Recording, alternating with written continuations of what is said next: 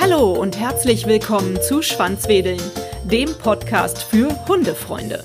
Angela Hassinger leidet selbst unter einer Erkrankung, die sie zwingt, immer mehr den Rollstuhl zu benutzen. Trotzdem oder gerade deswegen hat sie zusammen mit ihrem Partner die Ausbildung zum Assistenzhundetrainer beim Deutschen Assistenzhundezentrum gemacht. Jetzt kann man bei ihr in Engelskirchen Hunde im Einzel- oder Gruppenunterricht professionell zu Assistenzhunden ausbilden lassen. Ein super spannendes Thema, wie ich finde.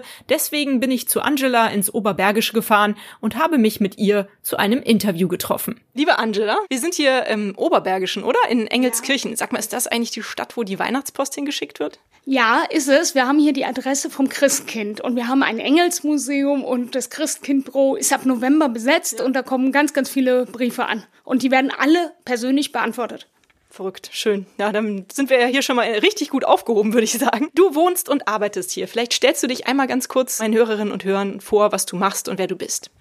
Ja, also mein Name ist Angela Hassinger. Wir haben die, mein Freund und ich haben die Hundeschule Pfotenteam Oberberg gegründet und wir haben uns auf die Ausbildung von Assistenzhunden spezialisiert. Diese machen wir unter der Anleitung des Deutschen Assistenzhundezentrums. Also da werden dann auch die Prüfungen abgenommen. Wir hoffen, dass wir damit möglichst vielen Leuten helfen. Ich selber bin leider auch chronisch krank und daraus ist die Idee eigentlich entstanden.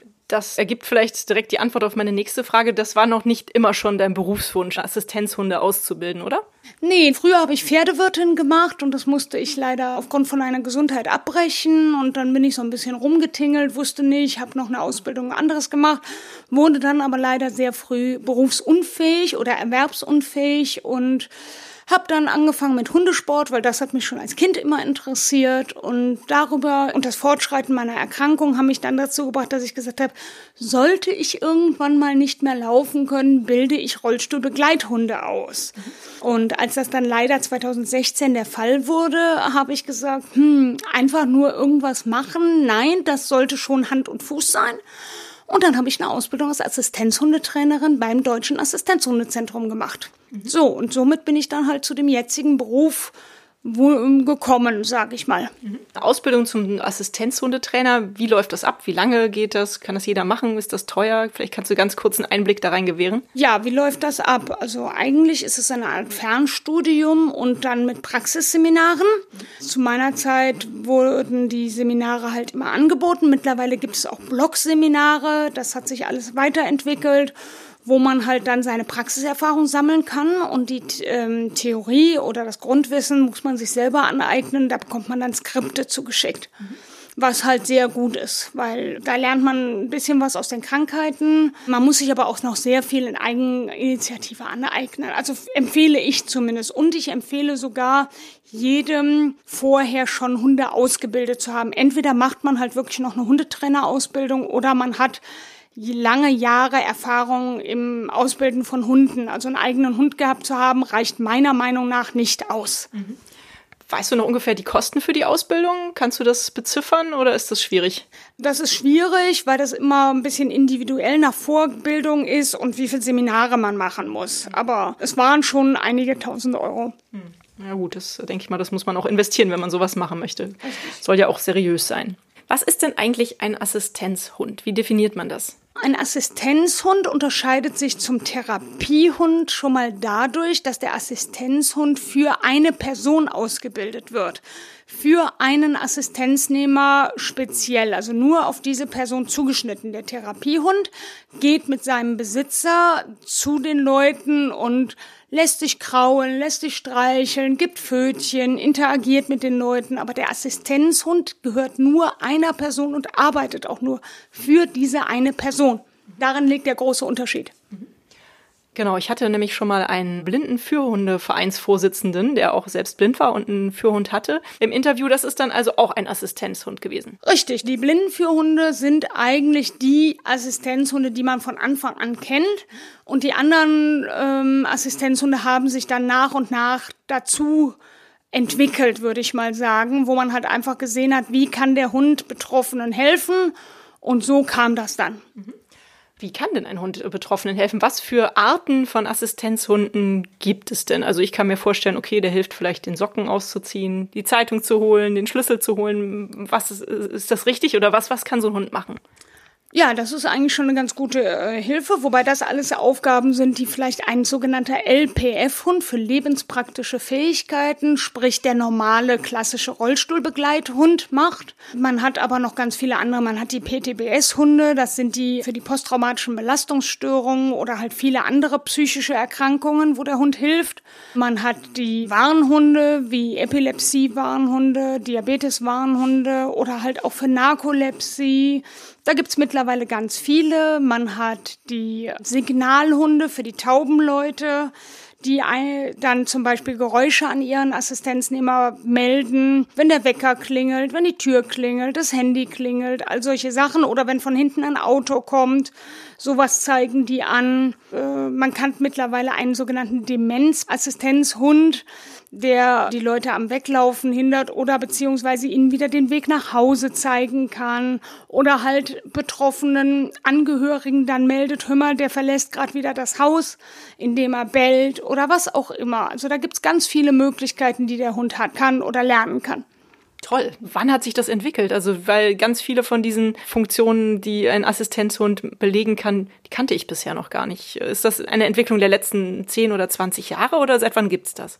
Oh, das ist eine gute Frage. Seit wann das ist, das weiß ich nicht. Ich weiß nur, dass viele unserer Hunde oder der Spezifikationen durch das Deutsche Assistenzhundezentrum nach Deutschland gebracht wurden. In Amerika gibt es viel, viel mehr Assistenzhunde. Es gibt auch noch die sogenannten ESA-Hunde für Emotional Support Animal. Das sind halt Hunde, die aber dann nicht die Rechte eines Assistenzhundes haben. Das ist für psychische Erkrankungen oder Ängste, wenn der Hund die begleitet. Das sind auch speziell auf eine Person ausgebildete Hunde, die aber einfach so ein bisschen für den, ich will es jetzt nicht abwertend sagen, aber für den Seelenfrieden im Persönlichen zuständig sind. Aber die halt leider keinerlei Eintrittsrechte, Zutrittsrechte haben. Mhm. Ja, für den Seelenfrieden ist meine Hündin zum Glück auch zuständig bei uns zu Hause. Aber um nochmal zu den anderen Assistenzhunden zurückzukommen. Was macht denn zum Beispiel ein Hund, der posttraumatische Störungen begleitet oder Belastungsstörungen begleitet? Wie kann der dem Besitzer helfen? Also da gibt es auch ganz viele Möglichkeiten. Diese Leute haben oft mit Sozialphobien zu tun oder mit anderen Ängsten. Da kann der Hund halt einfach Sicherheit geben, indem er blockt, nennt man das, dass er Distanz zu den vorgehenden oder hinterstehenden Leuten schafft, einfach ein bisschen auf Abstand hält. Er kann lernen, wenn jemand, wenn man abends spazieren geht und einem einer entgegenkommt, dass er auf Kommando bellt. Ein Assistenzhund darf ja nie Aggressionen zeigen. Und wir arbeiten auch nicht mit irgendwelchem Wehrtrieb oder sonst was. Aber man kann dem Hund beibringen, auf ein Kommando zum Beispiel zu bellen. Und das schreckt ja auch schon ab. Wenn ein großer Hund bellt, weiß ich nicht, ob jeder da dann so hingehen würde. Mhm. Gibt noch mehr, was der PTBS-Hund macht. Zum Beispiel, wenn die Leute unter Flashbacks leiden oder dissoziieren, dann kann der Hund lernen, diese Dissoziationen unterbrechen und die Flashbacks. Und wir haben mittlerweile sogar herausgefunden, dass es Hunde gibt, die diese Dissoziation vorher anzeigen können. Also wenn derjenige eine zu bekommen droht, ähnlich den Warnhunden, dann merkt der Hund das vorzeitig und kann demjenigen Bescheid geben. Mhm. Super, das ist ja echt toll. Du hast mir eben schon verraten, du bildest hauptsächlich Warnhunde im Moment aus. Epilepsie- und Diabeteshunde aktuell. Möchtest du dazu noch ein bisschen mehr erzählen? Wie beginnt diese Ausbildung? Holst du dir schon die Welpen ins Haus? Ab wann wird so ein Hund ausgebildet und wie läuft das ab? Erzähl das doch mal. Ich möchte mich hauptsächlich auf die Warnhunde spezialisieren. Derzeit mache ich halt auch noch die LPF-Hunde und ich bekomme jetzt noch einen Signalhund. Aber man, ich möchte halt einfach mich nicht so breit aufstellen, weil man muss ja auch genug Wissen über die Erkrankung selber haben. Und ich habe halt entschieden, dass das Feld der PTBS zum Beispiel mir zu umfangreich ist und ich das jetzt einfach nicht auch noch machen möchte, weil weil mir das halt einfach zu, ja, umständlich wäre das falsche Wort, aber es ist einfach zu viele Varianten und Situationen, als dass ich mich damit auch noch befassen könnte. Ja, und wann hole ich mir den Hund ins Haus? Also normalerweise werden Warnhunde in der sogenannten begleiteten Selbstausbildung ausgebildet. Das heißt, der Trainer sucht den Hund aus, testet ihn. Idealerweise testen wir die Hunde am 49. Tag, weil dann das Wesen des Hundes zu erkennen ist. Da kann man dann schon die ersten Tests machen, ob der Hund sich eignet oder nicht. Ja, und wenn der Hund geeignet ist, kommt der Assistenznehmer und kauft den Hund. Also wir suchen den aus. Und dann beginnen wir auch schon mit acht Wochen mit der Ausbildung. Also das erste Jahr sagt man halt, muss der Hund eigentlich erstmal das normale Hund sein lernen. Und er muss sehr, sehr, sehr, sehr, sehr gut sozialisiert werden. Danach, mit einem Jahr, beginnt dann die sogenannte Spezialausbildung. Also man wird natürlich gerade bei einem Warnhund schon das Warnen fördern. Man muss ja auch erstmal lernen, den Hund zu lesen und wie warnt er. Ja, und ansonsten macht man halt im ersten Jahr wirklich nur reine Grundausbildung, wie Grundgehorsam, dass er überall mit hingeht, dass er sich vernünftig benimmt und all solche Sachen. Arbeiten diese Warnhunde dann hauptsächlich zu Hause mit ihrem Menschen, sage ich jetzt mal, oder überall? Also auch auf der Straße, Besuche bei Freunden, sind die immer dabei und überall können sie ihre Arbeit vollrichten?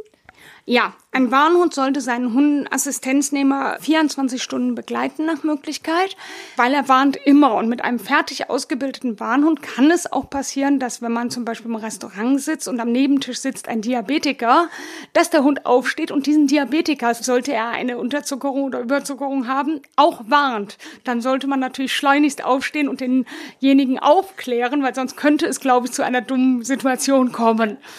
Wie warnt denn so ein Warnhund? Das ist unterschiedlich. Die klassischen Warnsignale sind Foto auflegen, stupsen, lecken, anspringen, anstarren. In den seltensten Fällen auch bellen. Okay. Wir hatten mal einen Warnhund bei einer Kollegin, der hat immer ein bestimmtes Küchenhandtuch gebracht, wenn er gewarnt hat. Und somit hatte er dieses Handtuch dann immer am Halsband hängen. Und wenn er das dann ins Maul genommen hat, dann wusste seine Assistenznehmerin, okay, jetzt ist es wieder soweit. Mhm. Wie kann denn zum Beispiel aber jemand, der Epileptiker ist, reagieren, wenn er dann gewarnt wird von dem Hund? Kann er Vorkehrungen treffen, dass äh, vielleicht der epileptische Anfall gar nicht passiert oder dass er weniger schlimme Auswirkungen hat? Also bei, bei der Epilepsie zum Beispiel ist es ja so, dass unsere Hunde im Schnitt bis zu 10 Minuten, 10 bis maximal 15 Minuten vorher warnen.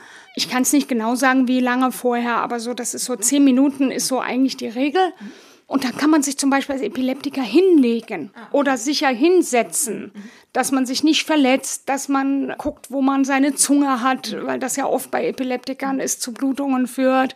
Oder halt einfach sieht, dass jemand in der Nähe ist und wenn man halt weiß, dass seine Anfälle immer sehr, sehr, sehr stark sind, dann kann man vielleicht auch ein Notfallmedikament bereitlegen, was einer einem geben kann. Kommt drauf an, was derjenige für ein Medikament hat. Also es gibt da verschiedenste Möglichkeiten. Mhm. Also sind die Warnhunde teilweise richtige Lebensretter. Das ist ja eine richtig tolle Sache. Schön. Ja, so kann man es sagen. Ja. Du hast eben schon gesagt, die Ausbildung beginnt. Also ihr sucht den Welpen aus mit dem 49. Tag. Wo, nach welchen Kriterien sucht ihr den Welpen aus? Es gibt für jede Assistenzhundeart haben wir standardisierte Tests, die wir machen, die wir vom Deutschen Assistenzhundezentrum bereitgestellt bekommen. Und danach richten wir uns. Da sind dann für die Welpen 50 Aufgaben, bis zu 50 Aufgaben drauf. Bei den Warnhunden müssen auch bestimmte Aufgaben gefilmt werden und die müssen dann eingeschickt werden, um eine Qualitätssicherung zu bekommen, dass es sich auch wirklich um einen Warnhund handelt. Weil wir bilden ja Warnhunde bei den Diabetikern nicht auf Geruch aus, sondern wir sagen, der Warnhund hat diese Gabe schon selber diese Warnhundgarbe kann man halt auch testen und sehen.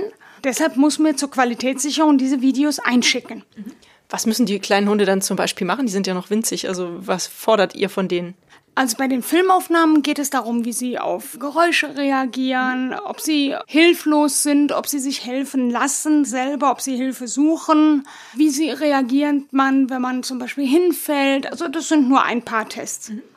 Klasse. Und die Ausbildung beginnt dann eigentlich erst nach dem ersten Lebensjahr so richtig.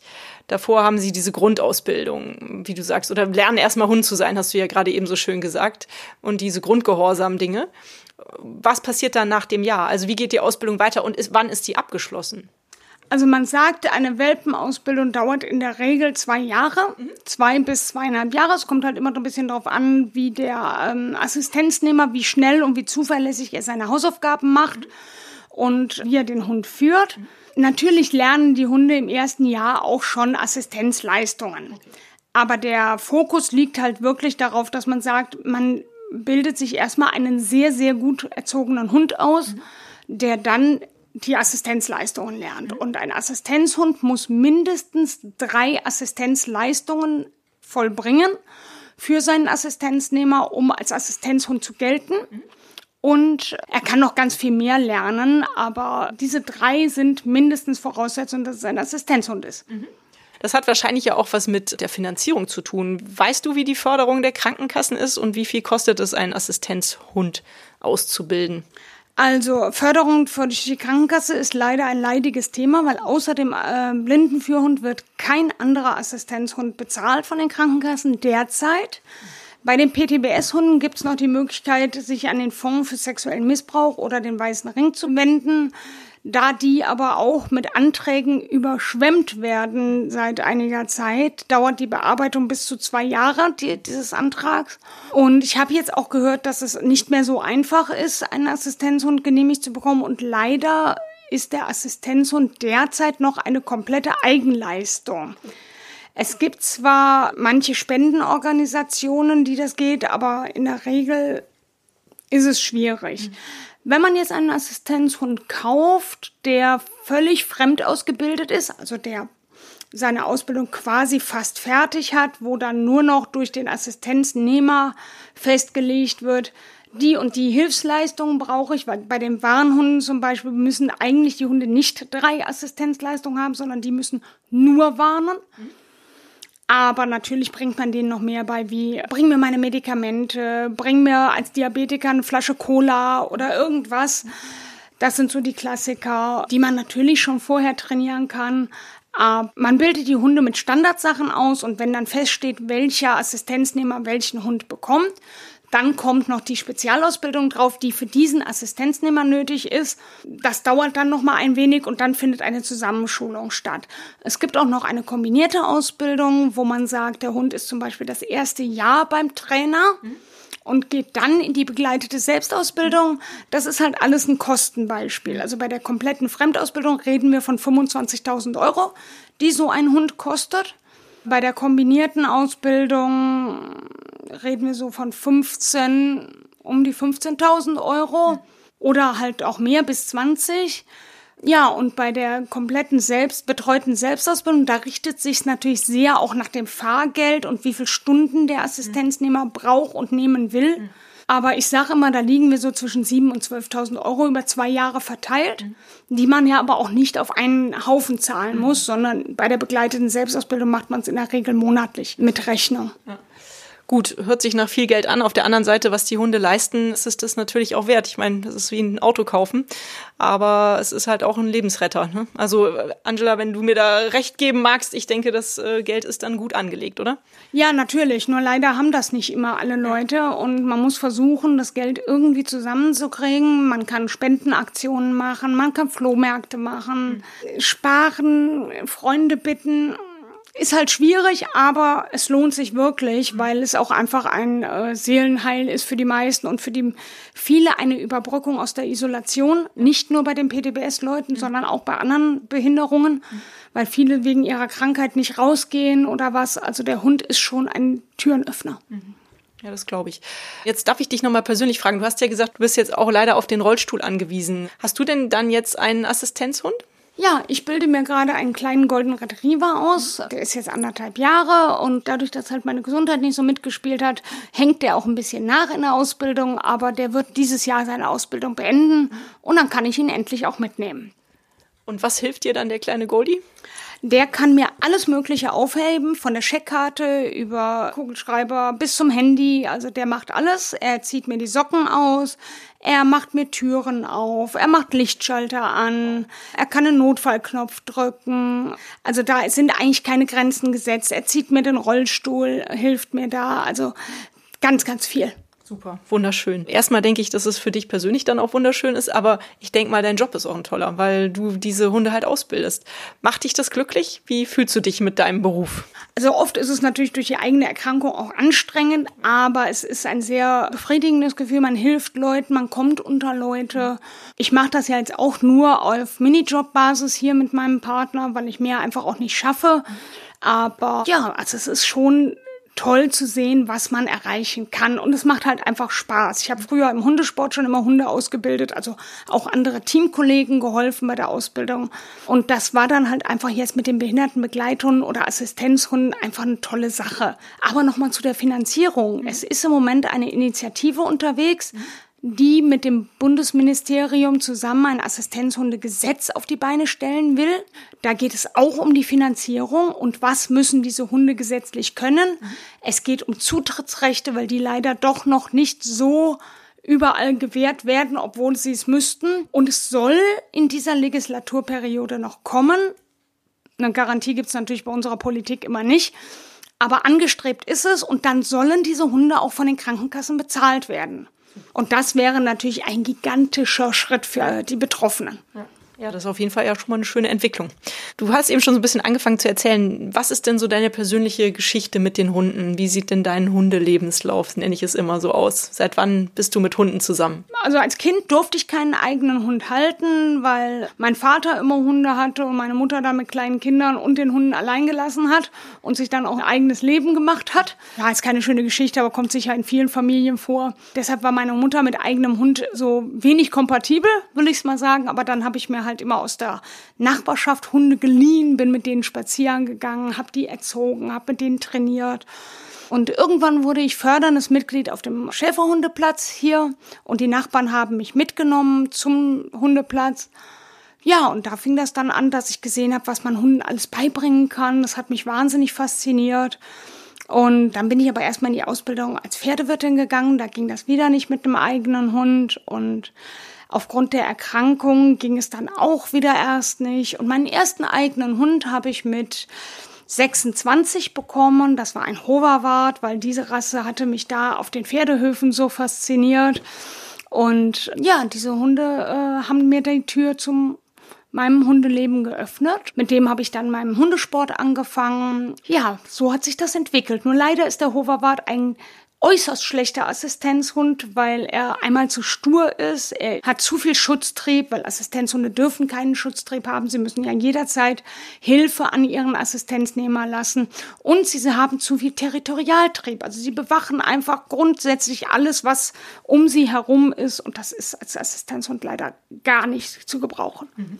Das ist ja vielleicht nochmal eine schöne Frage. Welche Rassen sind denn die besten Assistenzhunde oder sind geeignet als Assistenzhunde? Klassischerweise sagen ja viele nur der Labrador oder der Golden Retriever oder mittlerweile alles, was gedudelt ist, also mit Pudel gekreuzt. Wir vom Deutschen Assistenzhundezentrum sagen aber, es gibt keine klassischen Rassen. Das Einzige, was wir halt ausschließen, sind Rassen mit Schutztrieb, Rassen, die äh, bekanntlich stur sind, Jagdhunderassen. Bei den nordischen muss man auch immer so ein bisschen gucken, weil da so ein bisschen die Bindung zum Assistenznehmer nicht immer optimal ist. Und die nordischen haben natürlich auch einfach eine Art und sagen, nö, das mache ich jetzt mal nicht, da sehe ich keinen Sinn drin. Ja. Aber ansonsten fragen wir unsere Assistenznehmer auch immer, was sie denn gerne hätten. Mhm. Weil ich finde es unheimlich wichtig, dass man den Leuten nicht sagt, du musst jetzt einen Golden Retriever oder einen Labrador nehmen, sondern sie sollen ja auch ihren Hund schön finden und sollen Spaß an ihrem Hund haben. Natürlich kommt es durch die böse gesagt Nutzung, dass man seinen Hund toll findet. Aber ich finde, man geht so eine enge Beziehung mit seinem Assistenzhund ein. Er hilft einem, er wird zum Lebensretter oftmals. Und dann soll man diesen Hund auch einfach von sich aus mögen. Ja, klar. Und so sehe ich das. Und wir fragen halt unsere Klienten immer, was sie denn gerne hätten und gucken dann, ob es sich mit den gestellten Aufgaben oder gewünschten Aufgaben verträgt. Mhm. Beim Blindenführhundeverein habe ich gelernt, dass die Blindenführhunde ab einem gewissen Alter in Rente gehen müssen, weil sie schlichtweg irgendwann überfordert sind, Blinde zu führen. Ist das bei dem Assistenzhund ähnlich? Also, dass eventuell so mit dem achten, neunten Lebensjahr die Kraft nachlässt und der Hund nicht mehr die Arbeit leisten kann, die er leisten sollte? Also das ist unterschiedlich. Ein Warnhund kann natürlich immer warnen oder auch lange warnen. Beim Mobilitätsassistenzhund ist es schon mal eher so, wenn der auch Stützarbeiten leisten soll, muss man halt gucken, wie lange ist der Hund fit genug. Weil man sollte den Hund natürlich nicht überfordern. Und ich denke auch so ab zehn, je nach Hund, sollte man sich schon mal um einen Nachfolger kümmern. Also finde ich persönlich, und wenn der Hund gut ausgebildet ist und es gut klappt, kann der Assistenzhunde Azubi natürlich auch sehr, sehr viel von seinem Kumpel lernen. Mhm. Sollte jemand nicht in der Lage sein, einen zweiten Hund zu halten, gibt es beim Deutschen Assistenzhundezentrum mittlerweile auch Karrierewechselhunde mhm. oder halt Leute, die alten Assistenzhunden ein neues Zuhause bieten.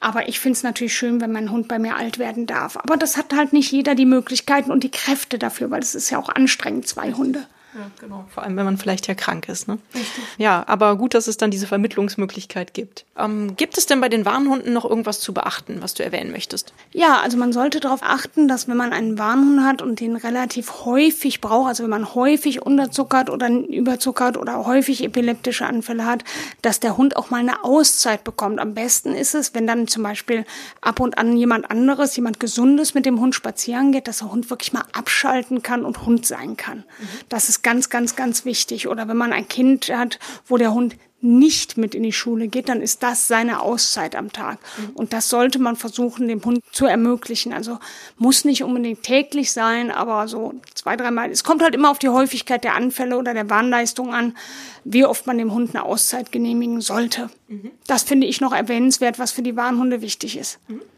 Angela, wir haben ja jetzt immer nur über Welpen gesprochen, die ausgebildet werden, beziehungsweise hereinwachsen in ihre Assistenzhundetätigkeit. Wie ist das denn, wenn ein Hund schon in der Familie ist und da schon als Familienhund mitlebt? Kann der auch noch Assistenzhund werden? Ja, oder das muss man dann sehen. Also diese Hunde werden von uns getestet. Es gibt also nicht nur diese vorgefertigten Welpentests, sondern es gibt auch Tests für erwachsene Hunde. Mhm. Und dann guckt man halt, ob der Hund das Wesen eines Assistenzhundes mitbringt, weil es gibt ja ganz viele Standards, die von der Assistant Dog International gefordert werden, also internationale Standards, an die wir uns halten und die auch anerkannt sind. Und dafür muss der Hund bestimmte Wesenseigenschaften mitbringen. Und diese gucken wir uns an und gucken uns dann auch an, ob der Hund für diese spezielle Aufgabe, die derjenige haben möchte, geeignet ist. Es kommt ein bisschen auch auf das Alter an, weil sind wir mal ehrlich, wenn der Hund schon sechs Jahre ist und die Ausbildung nur ein bis anderthalb Jahre dauert, dann sollte man sich bei diesen Kosten leider auch die Kosten-Nutzen-Rechnung aufmachen. Das ist jetzt nicht böse gemeint, aber man muss einfach realistisch denken. Also wenn mir jemand mit seinem achtjährigen Hund sagt und er möchte den noch ausbilden und er besteht drauf, dann mache ich das, aber ich würde ihm erstmal raten, da nochmal genau drüber nachzudenken. Ja. Ist ja auch vernünftig. Kann jetzt unter unseren Zuhörern haben wir jemanden, der Diabetes hat zum Beispiel. An wen muss der sich wenden, wenn der Interesse hat, einen Diabetes-Warnhund zu bekommen? Der kann sich jederzeit bei mir melden. Man muss halt dann gucken, ob sein Hund oder wenn er schon einen Hund hat, ob das ein Warnhund ist.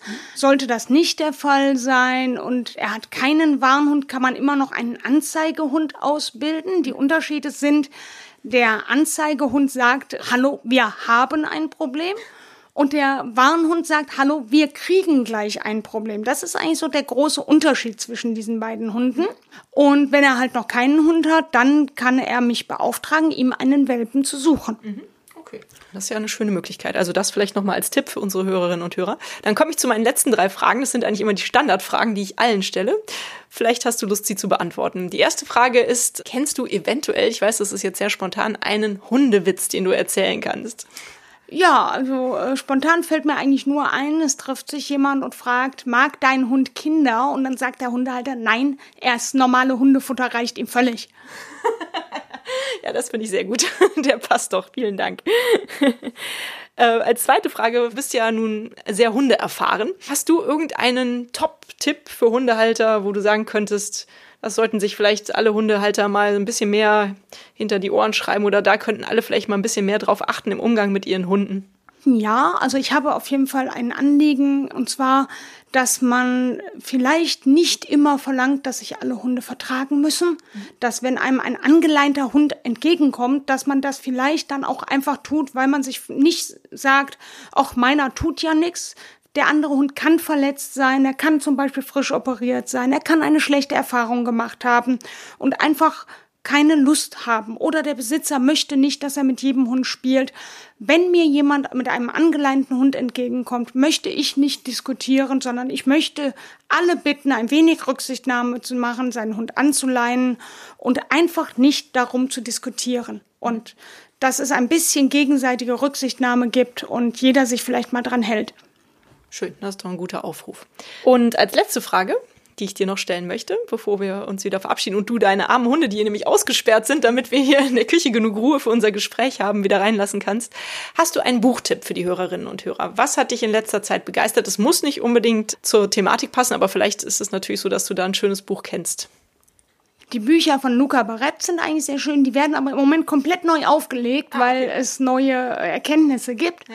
Da werden die halt an, angepasst, was ich sehr toll finde. Ja. Ansonsten aus der Assistenzhundebereich ähm, gibt es das Buch ähm, Prima Partner. Mhm. Das ist vielleicht noch ganz nett. Mhm. Und Hunde helfen Menschen von Alison Hornsby aus dem Kynos Verlag. Das findet man eigentlich bestimmt. Mhm. Schön. Ja, dann dann sage ich dir mal, liebe Angela, vielen, vielen Dank für dieses wunderbare Gespräch. Es war sehr interessant, sehr aufschlussreich. Ich wünsche dir ganz viel Erfolg für deine berufliche Karriere und für deine Gesundheit natürlich auch. Und ja, vielleicht sehen wir uns ja irgendwann nochmal wieder. Danke dir. Sehr gerne, hat mir auch sehr viel Spaß gemacht. Dankeschön. Alle Infos zum Thema findet ihr auf Angelas Homepage beziehungsweise beim Deutschen Assistenzhundezentrum www.assistenzhunde-zentrum.de. Den Link sowie die Buchempfehlungen von Angela zum Thema packe ich euch selbstverständlich in die Show Notes. Bis nächste Woche. Hat euch dieser Podcast gefallen, dann teilt ihn doch mit euren Freunden und gebt mir eine 5-Sterne-Bewertung, denn nur so werden auch andere Hundefreunde auf den Podcast aufmerksam. Nun knuddelt euren Hund und gebt ihm ein Leckerchen und sorgt für ein Schwanzwedeln. Bis zur nächsten Folge. Wuff und tschüss.